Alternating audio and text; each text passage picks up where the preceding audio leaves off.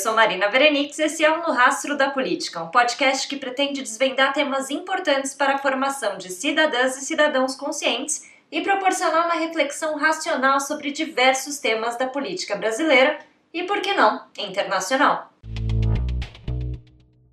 As mulheres, por séculos, pertenciam a um grupo não autorizado a fazer parte da vida pública, resultado de uma cultura patriarcal que se estendeu até metade do século XX e que relegou a elas o espaço privado da casa e da família.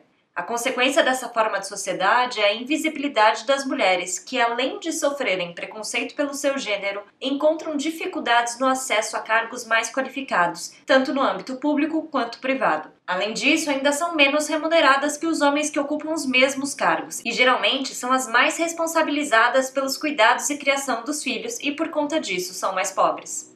Embora os direitos políticos das mulheres já tenham evoluído legalmente, o que se vê na prática é bem diferente. A realidade brasileira, assim como a mundial, mostra um abismo de representação feminina. Apenas um quarto dos membros dos parlamentos do mundo são mulheres. Mas qual é a importância da gente ter mulheres ocupando os postos no legislativo e no executivo? Por que, que a gente precisa incentivar a diversidade no Congresso? É isso que a gente vai tentar esclarecer nesse episódio. Fique comigo. Vamos tentar retomar um pouco a possível origem dessa segmentação feminina. Um dos primeiros momentos que a literatura se refere à posição da mulher na sociedade é na Odisseia de Homero, datada do século 8 a.C., quando o filho do herói Ulisses e da Penélope, durante um evento em sua residência, determina que a mãe retorne a seus aposentos e a seus afazeres no tear e na roca, afirmando que discursos são para homens.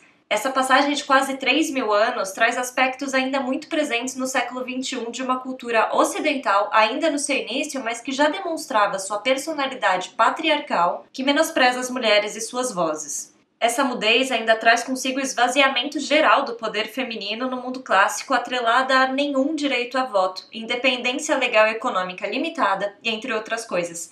Naquele momento, também não se era esperado que as mulheres levantassem a voz quando se trata de uma esfera política. Essa competência era destinada aos homens e fazia parte da masculinidade como gênero, e a mulher que exercesse esse direito não era considerada por definição uma mulher. E é dessa cultura que a gente é herdeiro e ela permanece extremamente viva, e a consequência disso é o constrangimento das vozes femininas ao falar em público e uma resistência à inserção das mulheres em postos considerados de extrema capacidade técnica. E por mais que mulheres busquem engrossar as vozes, masculinizar seus aspectos para pertencer ao jogo político, isso é só paliativo e não ataca o problema como um todo. As mulheres ainda são vistas como intrusas no poder. E é necessário mudar esse cenário, faz-se necessário que as mulheres saiam do silêncio prolongado da esfera pública. Mas o trabalho é grande e não se pode com facilidade inserir as mulheres numa estrutura que já está codificada como masculina. Mulheres no poder significam mais legislações em benefício dos interesses femininos, como assistência à infância, igualdade salarial e violência doméstica, por exemplo. Mas essas não são questões femininas, elas são questões de importância para a sociedade como um todo. E a democracia sofre perdas sem a experiência feminina, seja em tecnologia, economia ou assistência social. E o poder não pode ser visto como um objeto de posse que apenas poucos, na maioria homens, podem ter ou empunhar. No Brasil, o voto feminino foi conquistado lá em 1932 com a promulgação do Código Eleitoral, que representou legalmente a queda de barreiras à participação feminina na política. Mas na prática não foi bem assim. O voto feminino gerou uma quebra na ordem social e o papel das mulheres e dos homens, que antes eram muito demarcados, foram desconstruídos. E não houve somente uma aquisição de direitos, mas sim a possibilidade da mulher interferir na participação da política. No ano seguinte, em 1933, a primeira deputada foi eleita para a Assembleia Nacional Constituinte, a Carlota Pereira de Queiroz. Mas depois dela, muito tempo se passou até que as mulheres alcançassem o Senado, exatos 46 anos. No Brasil, foi só a partir da década de 60 que os movimentos de mulheres tornaram-se espaço de reclamação e intervenções para alterar o curso da história e superar as dificuldades políticas em organismos de representação. No entanto, incontáveis movimentos que buscavam despertar conscientização sobre a problemática não surtiram efeito, e só na década de 80 e no início dos anos 90 que se intensificaram as discussões sobre esse assunto em virtude de uma movimentação pela redemocratização e da presença de movimentos femininos na luta pela inserção de políticas públicas de proteção para as mulheres. Em 1997, a aprovação da Lei 9504, conhecida como a Lei das Eleições, tentou reverter essa falta de representatividade feminina na política. Essa nova norma estabeleceu uma cota mínima de 30% de participação de mulheres para cargos de representação proporcional. Mas, ao contrário do que se esperava, houve um recuo no número das candidatas eleitas para a Câmara dos Deputados. Em 1994, a última eleição antes dessas cotas femininas, elas ocupavam 6,2% da Câmara dos Deputados. Já em 98, com as cotas, apenas 5,7% dos candidatos eleitos eram mulheres. E depois de mais de 20 anos, o Brasil ainda apresenta uma das mais baixas taxas da presença de mulheres no Congresso no mundo. Em janeiro de 2020, elas representavam 14,6% da Câmara e 13,6% do Senado. Isso significa que as mulheres, que representam mais de 51% da população brasileira, ocupam apenas 15% dos lugares no Congresso, isso mostra um abismo de representatividade no país.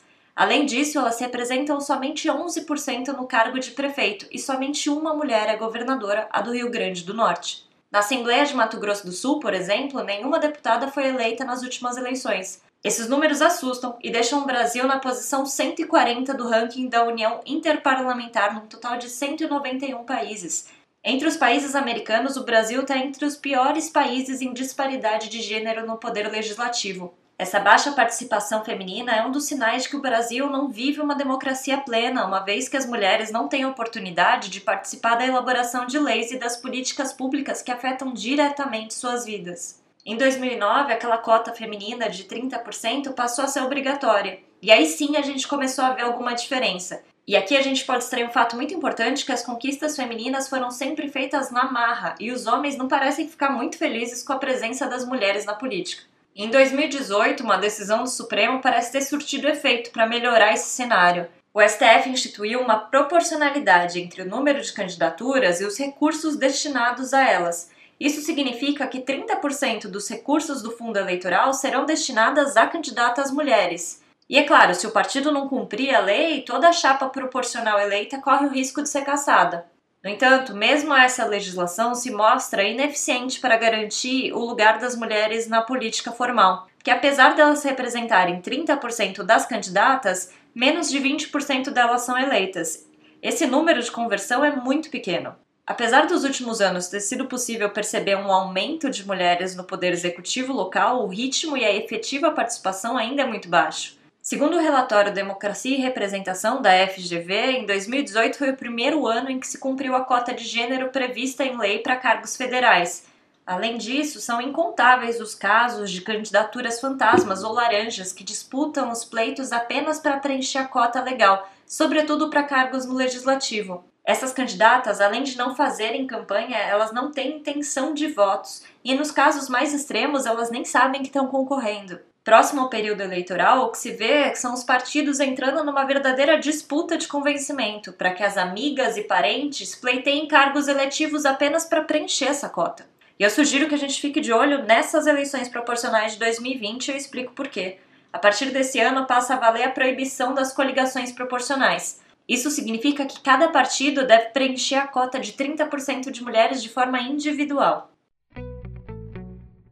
Mas qual a importância dessa diversidade de gêneros? Existem diversos fatores para que se busque uma equidade representativa, e entre eles o fato de que mulheres em cargo de poder proporcionam um debate adequado sobre questões fundamentais como saúde, segurança pública, além de assuntos relacionados a pautas femininas. Esses são os casos dos decretos que regulam os vagões de trem de uso exclusivo de mulheres. Esse é um exemplo claro da necessidade de uma política pública diferenciada, e só poderia ter sido colocado em pauta a partir da vivência dessas mulheres e dos inúmeros casos de assédio.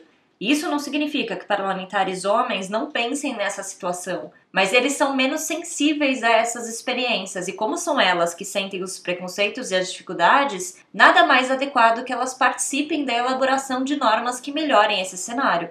O fato é que, com mais mulheres na política, mais se coloca a agenda pública olhando para problemas antes invisíveis, bem como mais espaço de deliberação e poder decisório. Aliás, essa é uma das premissas da busca por uma representatividade mais diversa e que todos os interesses sejam levados em conta no âmbito estatal. No entanto, uma sociedade com altíssimos níveis de desigualdade como a brasileira, a eleição de mulheres não é sozinha suficiente para a construção de uma sociedade mais justa. É necessário que as suas vozes sejam ouvidas dentro das casas legislativas.